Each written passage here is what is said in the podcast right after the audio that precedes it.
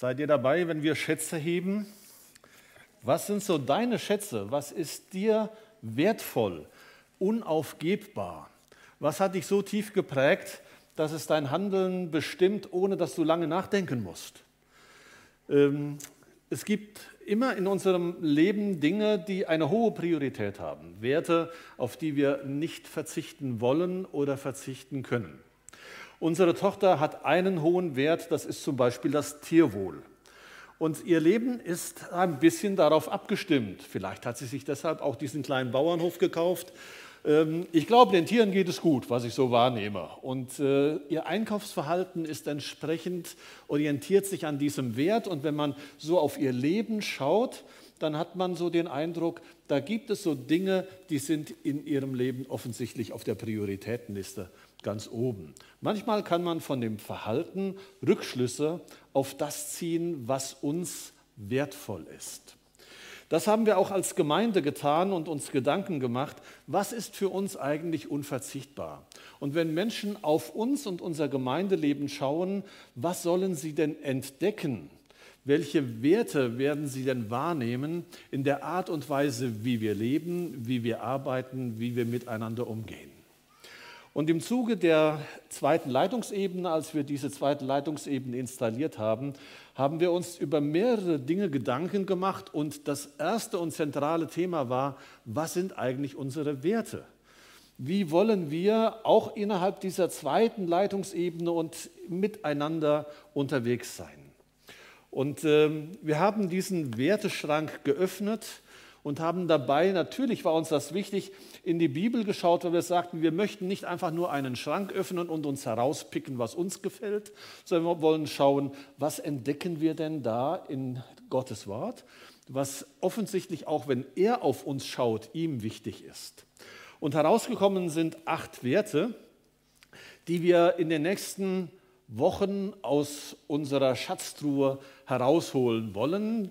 Die Schatztruhe soll offen sein, denn wir möchten nicht, dass diese Werte irgendwie in einem Dokumentenordner verschwinden und abgeheftet sind, fein ordentlich und sauber und dann ist das Ding auch durch oder in irgendwelchen Dateien auf unseren Computern schlummern, sondern sie sollen entdeckt werden und wir wollen sie leben. Und deshalb haben wir uns vorgenommen, in den nächsten Wochen mit einigen Unterbrechungen uns diese acht Werte, die wir miteinander entwickelt haben, näher anzuschauen.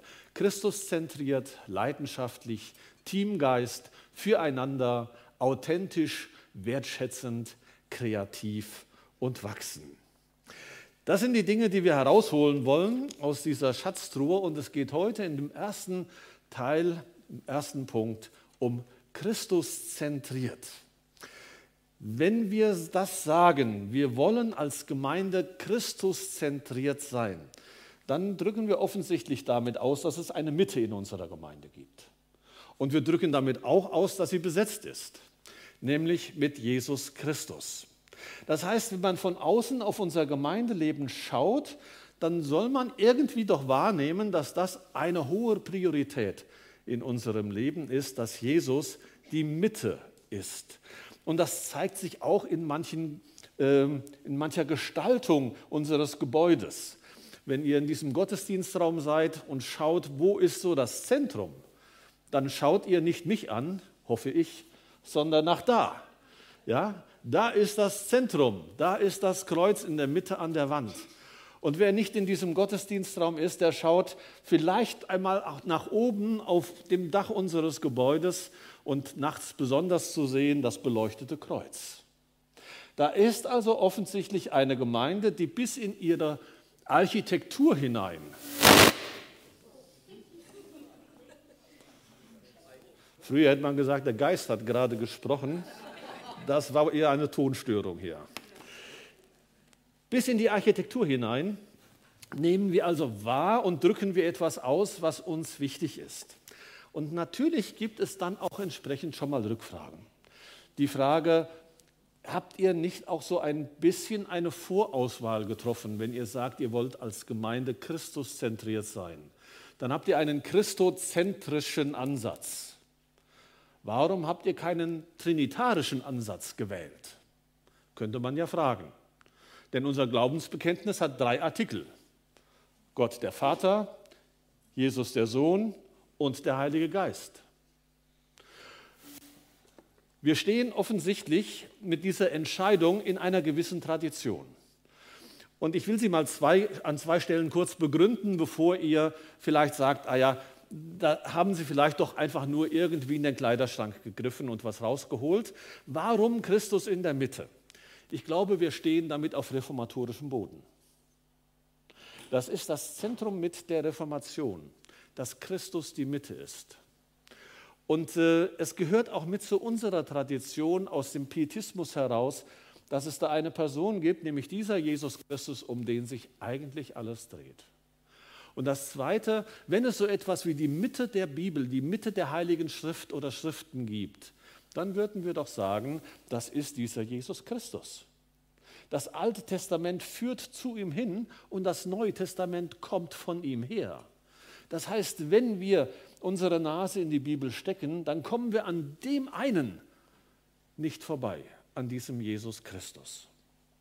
Und wenn das so ist, dann machen wir damit auch deutlich, es geht uns nicht nur um diesen irdischen Jesus, der damals etwa 30, 33 Jahre auf dieser Erde gelebt hat, sondern es geht uns um diesen Jesus Christus. Das ist nicht Vor- und Nachname, sondern das ist einmal der irdische Jesus, mit dem Rufnamen und das andere, der Christus, ist der Hoheitstitel, um den es geht, so als wenn man jemanden mit Majestät begrüßt oder beschreibt. Und wenn wir den Christus nennen und beschreiben, dann geht es uns um den, der im Alten Testament als der Messias, als der Gesalbte Gottes beschrieben ist und der im Neuen Testament sich in Jesus dann auch zeigt. Im Grunde ist äh, Christus die griechische Übersetzung des hebräischen Messias. Und damit machen wir deutlich, es geht uns um den, der von Anfang an gewesen ist, durch den dieser Kosmos geschaffen ist und um den, der in diese Welt gekommen ist als kleines Kind und als den einzig geborenen Sohn Gottes, der die Schuld dieser Welt erlitten und ertragen und getragen hat ans Kreuz, dort gestorben ist begraben wurde, hinabgestiegen ist in das Reich des Todes oder das Glaubensbekenntnis, auferstanden ist von den Toten, in die Welt des himmlischen Vaters zurückgekehrt ist und der jetzt auf dem Thron sitzt, weil Gott, der Vater, ihm alle Macht gegeben hat, im Himmel und auf der Erde. Ihr merkt, wenn ich so von diesem Jesus Christus rede, dann haben wir nicht einfach nur irgendwo reingegriffen und was herausgeholt, sondern wir stehen hier auf dem, was die Bibel uns mitgibt. Es geht um diesen Jesus Christus. Und wenn man so fragt, gibt es eine Bibelstelle, die das so beschreibt, dann könnte man eine ganze Reihe aufweisen. Ähm, ich werde auch nachher noch einige nennen, aber vielleicht ist eine zentrale diese aus Johannes 15, wo Jesus sagt, ich bin der Weinstock ihr seid die Reben. Wenn ihr in mir bleibt und ich in ihm, und da wird ja diese ganz enge Verbindung zum Ausdruck gebracht, wenn ihr in mir bleibt und ich in ihm, der bringt viel Frucht, denn ohne mich könnt ihr nichts tun. Drei Dinge gebe ich euch heute Morgen mit. Das lässt sich vielleicht behalten. Die Mitte ist besetzt. Christus. Wenn wir von Jesus Christus sprechen, das habe ich eben deutlich gemacht, dann meinen wir ihn als den Herrn aller Herren, dem wir unser Leben anvertrauen wollen und können und der uns genau dazu einlädt. Und wenn das unsere gemeinsame Überzeugung ist, dann ist ganz viel gewonnen, wenn wir miteinander sagen, die Mitte ist bei uns besetzt. Und zwar durch Jesus Christus. Da ist für keinen anderen Platz. Was aber meinen wir, wenn wir sagen, die Mitte ist besetzt mit Jesus? Was ist denn Christus zentriert? Woran erkennst du das denn? Wahrscheinlich würdet ihr alle schnell zustimmen, ja, es geht uns um diesen Christus, aber woran erkennt man das denn? Wenn du in unserer Gemeinde einmal diese Frage klären möchtest, welche Fragen würdest du denn stellen, um abwägen zu können, ob Christus in der Mitte ist? Spätestens dann, wenn du dich an einen solchen Fragebogen begibst, merkst du, so ganz einfach ist die Geschichte nicht. Ich erinnere mich an ein Gespräch in einer Gemeinde, die mir nicht bekannt war, die ich besucht habe. Und äh, Menschen nach dem Gottesdienst auf mich zukamen und sagten, wir haben hier in unserer Gemeinde ein Problem, nämlich unsere Predigten sind nicht Christuszentriert. Puh, das ist dann schon mal, dann wirst du ein bisschen flau, äh, wenn du sagst, wow, was ist jetzt hier eigentlich gerade? Und äh, ich habe dann zurückgefragt, woran macht ihr das denn fest? Das wäre so die Fragebogenaktion. Ja? Naja, also Jesus wird in den Predigten bei uns höchstens zwei oder dreimal erwähnt. Okay. Da tauchten tausend Fragen vor mir auf. Die Frage, ist eine Predigt, in der Jesus ausreichend oft genannt wird und vorkommt, schon Christus zentriert? Und ab welcher Anzahl? Und kann es sein, dass du Jesus Christus in deiner Predigt permanent im Munde führst und er sitzt außen vor? Oder kann es sein, dass Jesus an vielen Stellen im Gemeindeleben vorkommt, aber wenn man nochmal richtig hinschaut, ist er nicht in der Mitte? Woran will ich messen, was Christus zentriert ist? Ja, natürlich spürt man das irgendwo. Lässt sich irgendwo auch erkennen an unserem Handeln? Vielleicht wäre ja schon damit geholfen, wenn wir uns über den einen Punkt einig sind miteinander. Die Mitte ist besetzt. Das wäre schon ganz viel nämlich durch diesen Christus. Also wenn wir heute hier rausgehen und sagen, in unserer Gemeinde ist die Mitte besetzt, das sind nicht die Pastoren oder die Hauptamtlichen, das sind nicht wir Mitarbeitenden oder wir Gottesdienstbesucher oder Besucherinnen, die Mitte ist dieser Christus.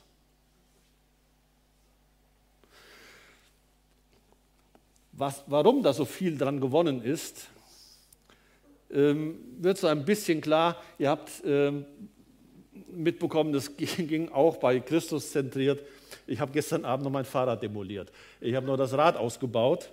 Ähm, manchmal hilft ja so ein Bild, damit man so ein bisschen weiterkommt in dem Ganzen und sich auch nochmal so an dem Gottesdienst festmacht. Um was ging es denn eigentlich? Ähm, das Zentrale ist in diesem Punkt die Achse. Sie ist in der Mitte. Und nur deshalb kannst du gut Fahrrad fahren, wenn diese Achse in der Mitte ist. Und wenn sie außerhalb dieser Mitte wäre, dann würde es ganz schwierig.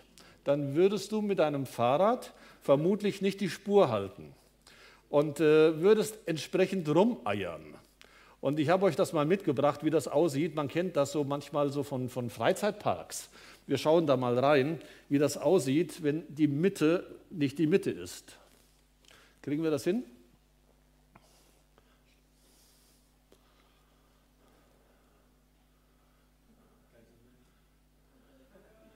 Na?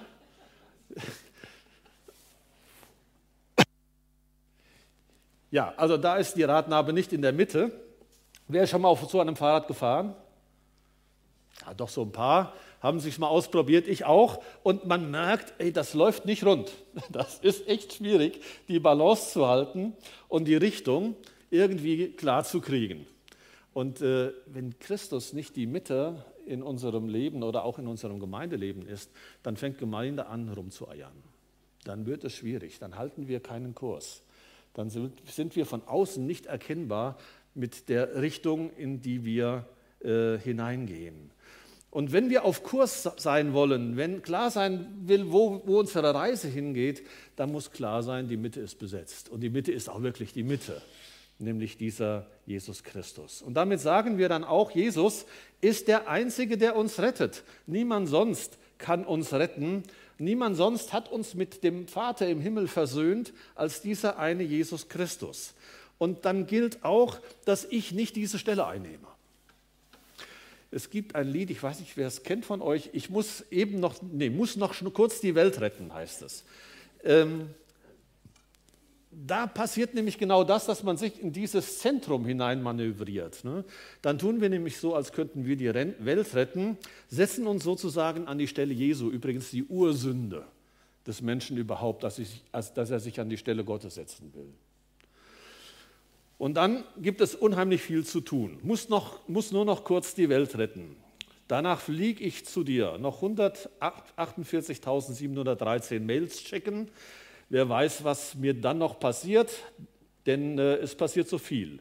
Muss noch kurz die Welt retten und gleich danach bin ich wieder bei dir. So eine Strophe des Liedes oder der Refrain.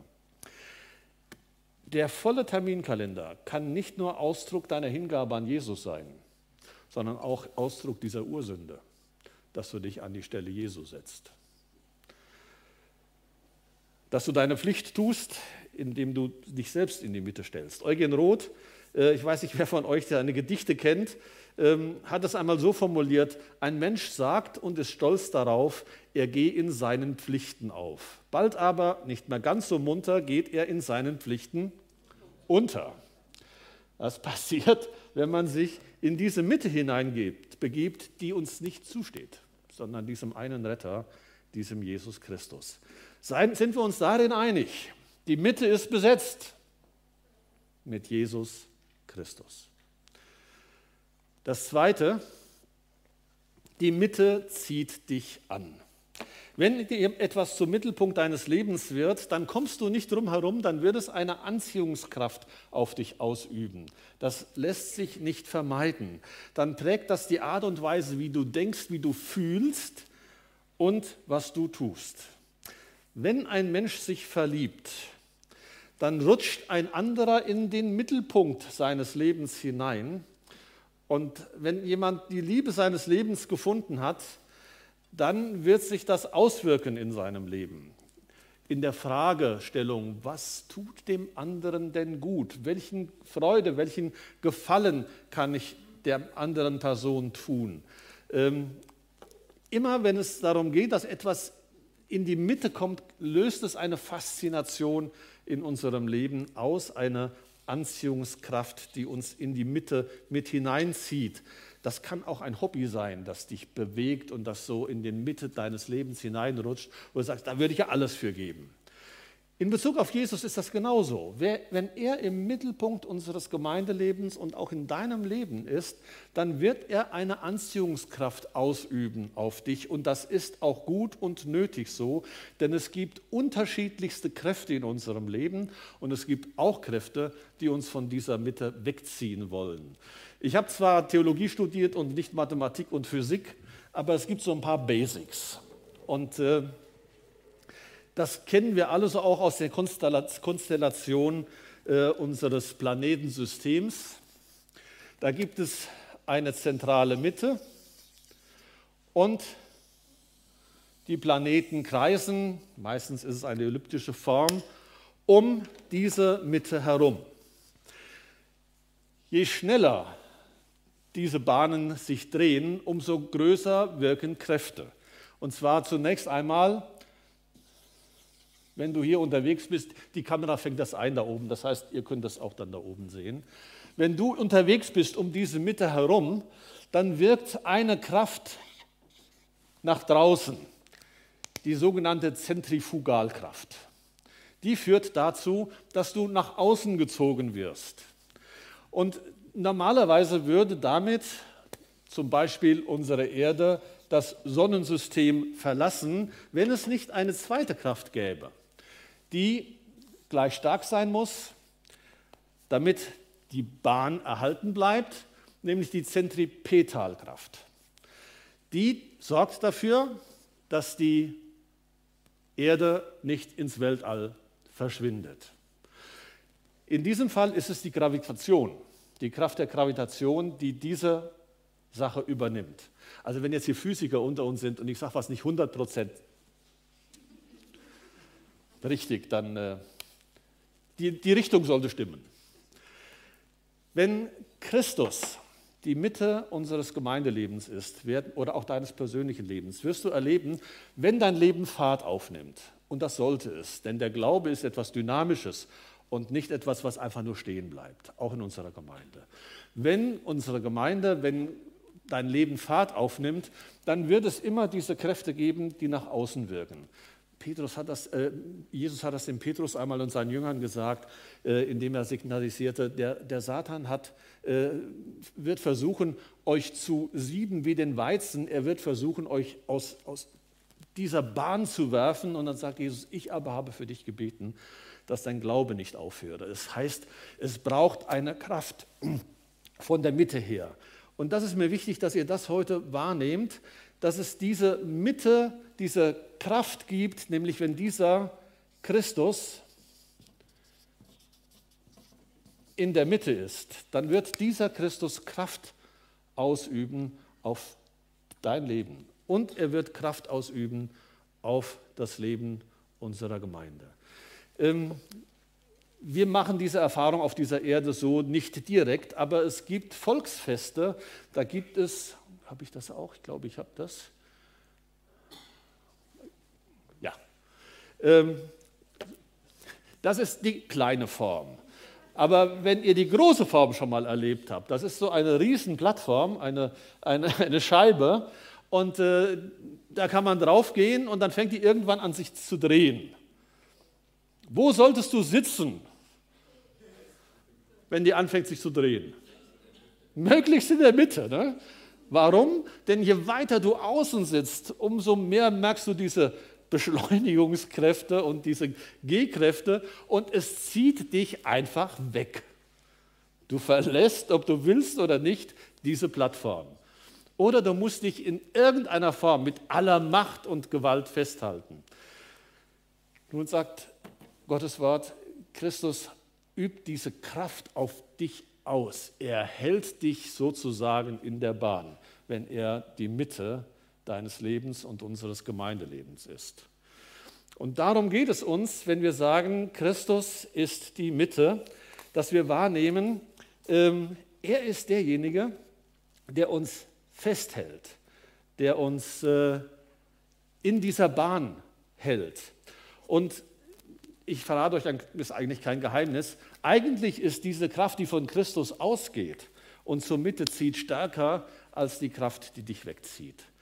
Ähm, das heißt, eigentlich ist der Gedanke von Jesus, wir werden Schritt für Schritt immer weiter in diese Mitte hineingezogen. Und dann passiert mit Gemeinde etwas ganz Eigentümliches. Wenn da dann nämlich noch jemand ist, der mit unterwegs ist und der diese Kraft spürt und in die Mitte gezogen wird, was passiert mit dem Abstand hier? Er verringert sich. Das heißt, das Erlebnis von Gemeinschaft wird auch nochmal an dieser Stelle deutlicher und intensiver. So, das war jetzt für die, die etwas äh, so den Zugang über Wissenschaft ist zu viel gesagt, aber so ein bisschen über Naturwissenschaft äh, suchen. Äh, die Bibel ist voller Aussagen, dass die Mitte nicht nur besetzt ist, sondern dass sie eine faszinierende Kraft ausübt auf dein Leben, wenn Christus die Mitte ist. Das wird auch in unserem Gemeindeleben so sein. Und dann gibt es das Dritte, wie Christus die Mitte bleiben kann. Der reagiert ein bisschen später als äh, hier vorne. Deshalb schaue ich immer mal wieder nach hinten. So, das äh, müsst ihr nicht vergessen, aber es spielt jetzt nicht die Hauptrolle. Das, was mir jetzt wichtig ist, ich kann etwas tun, damit Jesus im Mittelpunkt bleibt. Ich muss mich nicht festhalten, weil diese Kraft Christus, die wird mich festhalten. Aber ich kann etwas tun, dass diese Kraft in meinem Leben zur sich, sich auswirken kann. Ähm, wenn klar ist, dass ich an Jesus hänge, wenn wir als Gemeinde an Jesus hängen, wenn äh, er der Weinstock ist und wir die Reben und wir nichts tun können außer ihn, äh, durch, durch ihn, dann wird es darauf ankommen, dass äh, ich auf diese Mitte ausgerichtet bin. Und ich möchte euch ein paar Beispielen zeigen und sagen, wie das aussehen kann. Es sind drei ähm, Aussagen, ganz kurze Aussagen, die mir helfen, ähm, wenn ich darüber nachdenke, wie kann denn äh, Christus Mitte des Gemeindelebens und auch Mitte meines Lebens sein. Der erste Satz ist aus Johannes 2, Vers 5, was er euch sagt, das tut. Dieser Satz fällt bei einer Hochzeitsfeier, wo der Wein ausgegangen ist. Maria, die Mutter Jesu, sagt ihn zu den Dienern, die hilflos dastehen, weil sie nicht mehr weiter bewirten können. Und es ist schon nicht nur damals, äh, nicht nur heute, sondern auch damals peinlich, wenn der Wein, wenn die Getränke bei einer Hochzeitsfeier ausgehen. Und die Mutter Jesu hatte ihn gebeten, ähm, an dieser Stelle zu helfen, wie auch immer. Und dann geht sie und sagt den Dienern, was er sagt. Das tut, ohne zu wissen, was er sagen wird und was jetzt passieren wird. Und dann gibt er einen völlig sinnlosen, eine völlig sinnlose Anordnung. Füllt die sechs Krüge mit Wasser. Da war vorher der Wein drin gewesen. Pro Krug 100 Liter, 600 Liter. Die hatten schon gut getrunken. Das war aber auch, muss man wissen, nicht an einem Abend. Das war eine Woche wurde gefeiert. Und da hätte ich mir als Diener schon überlegt, was soll das jetzt? Ne? Jetzt kriegen die noch äh, das Wasser hinterher. Äh, das macht auch keinen guten Eindruck aber sie tun es. Und was dann passiert ist, wird als erstes Wunder Jesu beschrieben. Ähm, anschließend wundern sich die Gäste, warum der Wein jetzt besser ist als vorher. Was er euch sagt, das tut. Wenn es um die Frage geht, wie kann Jesus Mittelpunkt unseres Gemeindelebens und meines Lebens sein und bleiben, ist das, glaube ich, eine entscheidende. Dieser Hinweis, was Jesus dir sagt, das tu. Das heißt nicht, dass du dich auch, dass du deinen gesunden Menschenverstand abgeben sollst. Das heißt auch nicht, dass du dich mit, nicht mit anderen beraten darfst. Manchmal ist es ja so, dass man den Eindruck hat, ich weiß, ich habe gehört, was Jesus mir sagt, ähm, aber dann kann es leicht passieren, dass meine eigenen Wünsche äh, da einen Streich spielen und es war nicht Jesus, den ich gehört habe, sondern ich habe so auf mein Bauchgefühl gehört. Ähm, da nochmal wahrzunehmen, ist ist schon gut, sich miteinander zu beraten, mit einem Freund, mit einem anderen Christen darüber zu beten. Aber wenn es hart auf hart kommt, dann tu, was Jesus dir sagt. Nur so wirst du Frieden haben. Wenn es in unserer Gemeinde hart auf hart kommt, dann geht es nicht darum, was du sagst oder du oder ich, dann geht es darum, was Jesus sagt. Das zu tun. Das ist das Erste, was mir wichtig ist, wenn es um die Frage geht, was kann ich denn tun, damit Jesus die Mitte bleibt. Was er euch sagt, das tut. Das Zweite, höre auf Jesus. Das ist vielleicht so die Grundvoraussetzung überhaupt, um äh, dann auch tun zu können, was er sagt. Ähm, dieser Satz fällt einmal bei der Verklärung Jesu auf einem hohen Berg. Eine spannende Situation. Äh, da hören nämlich die Jünger Jesu, die er mitgenommen hat, eine Stimme und die sagt in Markus 9, Vers 7, und es kam eine Wolke, die überschattete sie und eine Stimme geschah aus der Wolke. Dies ist mein lieber Sohn, habt ihr es? Den sollt ihr hören. Vorher hatten sie die Diskussion mitgekriegt. Mose und Elia waren erschienen, Jesus war mit dabei. Die diskutierten und redeten vermutlich über das Alte Testament. Und am Ende kommt dieser Fokus. Am Ende hört auf diesen Jesus. Hör nicht auf das, was dir gefällt, sondern auf diesen Jesus. Und ich merke schon manches Mal, wie das nicht so leicht ist, auf diesen Jesus zu hören, denn das bedeutet, dass ich seine Worte auch an mich heranlasse und heranlassen muss. Ähm, bei Hören klappt das nicht so, aber bei Horchen klappt das ganz gut. Da gibt es nämlich das Pendant. Gehorchen. Und so denkt der Hebräer. Zum Hören gehört das Tun. Sonst hast du nicht gehört. Zum Horchen gehört das Gehorchen, also das Umsetzen. Und zum Hören gehört eben dann auch genau diese Bereitschaft, hinzuhören. Was sagt dieser Jesus? Und vielleicht kennt ihr das. Da sitzt man manchmal in der Gemeinde, im Gottesdienst oder äh, man äh, hört einen Vortrag, einen christlichen Vortrag irgendwo oder liest in der Bibel und hat den Eindruck, hoffentlich hat der das auch gelesen. Und hoffentlich hat sie jetzt genau zugehört. Und man hat so seine Pappenheimer, die man kennt und sagt, das war das Wort für sie, das war das Wort für ihn. Was ist das Wort für dich? Hörst du zu oder hörst du für andere? Manchmal ist das ja auch ein Schutzmechanismus, um nicht wirklich zuhören zu müssen. Also was uns helfen wird und helfen kann, auf diesen Jesus zu hören. Und das bedeutet auch, sich auf ihn einzulassen. Vielleicht ist das heute dein Punkt, wo du sagst, das möchte ich gerne einüben. Nicht für andere zu hören, sondern für mich.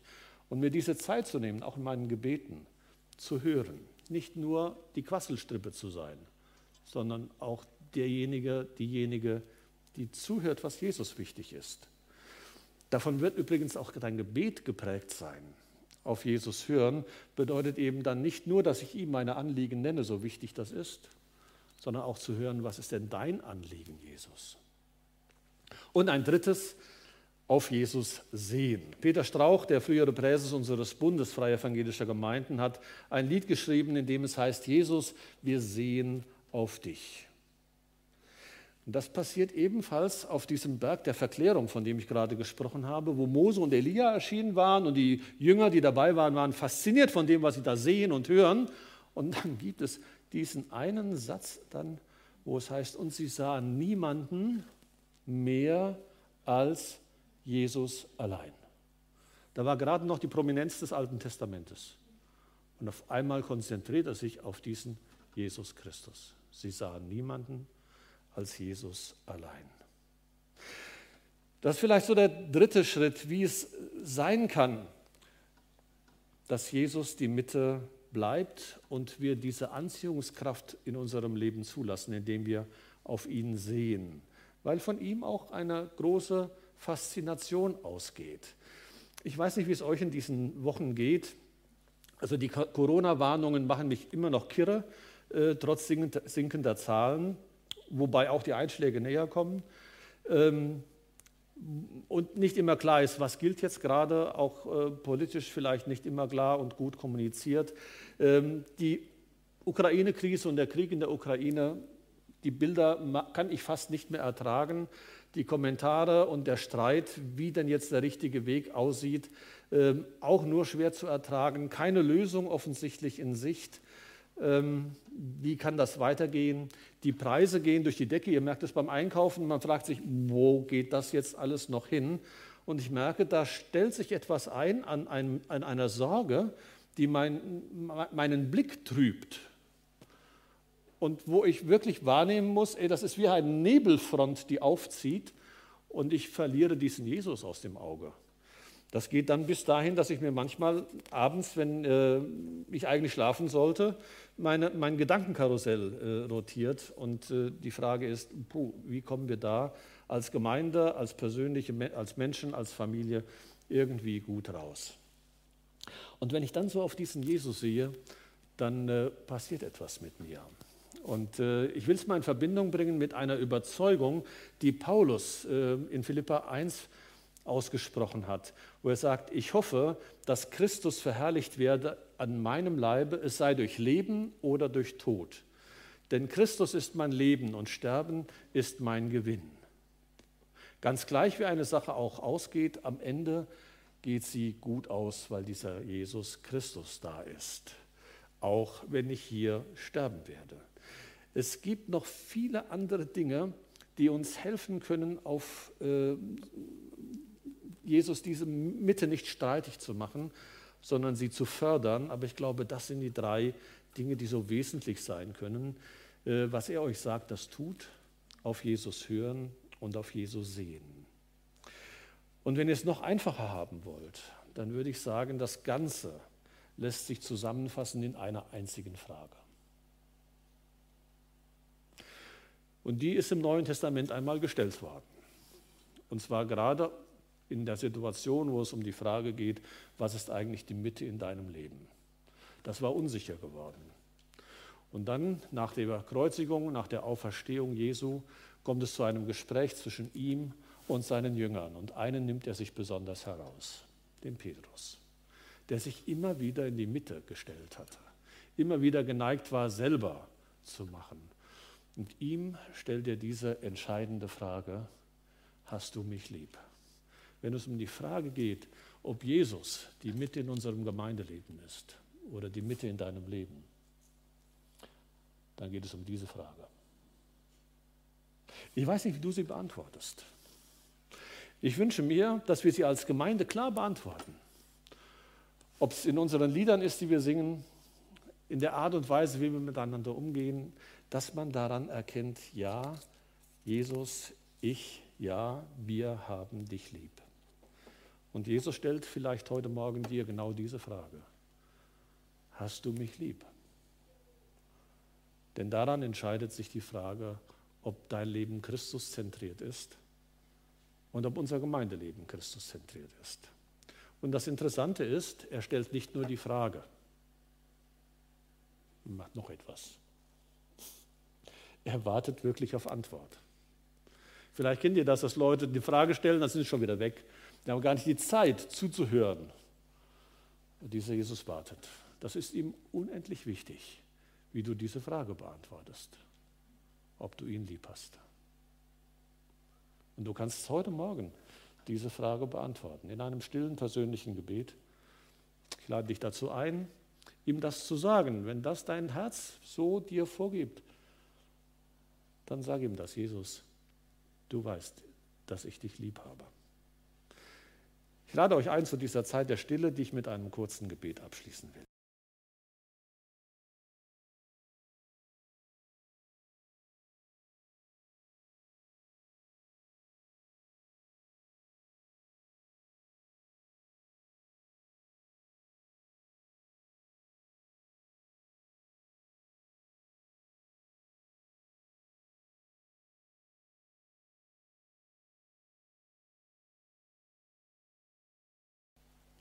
Herr Jesus Christus, in unserer Gemeinde und in unserem Gemeindeleben geht es nicht um die 100 oder 1000 Programme, die wir anbieten, so hilfreich und so wichtig sie auch sind.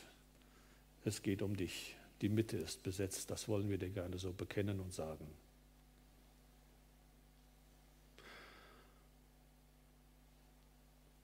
Und es geht uns auch nicht um unsere Ehre oder Anerkennung in unserer Gesellschaft, als wäre das wesentlich, sondern um dich, dass du bekannt wirst in unserem Umfeld und Menschen wahrnehmen, dass dir die Mitte gehört und dass sie mit niemand anderem besetzt werden kann, weil sonst alles schräg wird. Und wir möchten dir gerne sagen, dass wir dich lieben. Als Antwort darauf, dass du uns so sehr geliebt hast und immer noch liebst. Und dass deine Liebe so stark ist, dass uns nichts von deiner Liebe trennen kann und niemand und nichts uns aus deiner Hand reißt. Und deshalb freuen wir uns und danken dir, dass du die Mitte unseres Lebens sein willst. Und wir möchten dir gerne sagen, dass dieser Platz dir gehört.